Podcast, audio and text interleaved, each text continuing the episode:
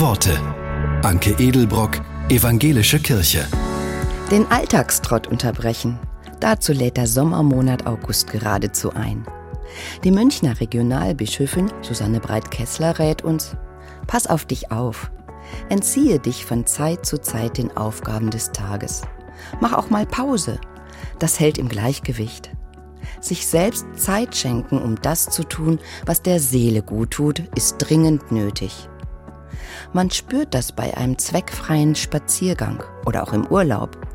Zeit haben für sich, Gedanken kommen und gehen lassen, sich ausruhen, die Seele baumeln lassen, damit sie keinen Schaden nimmt.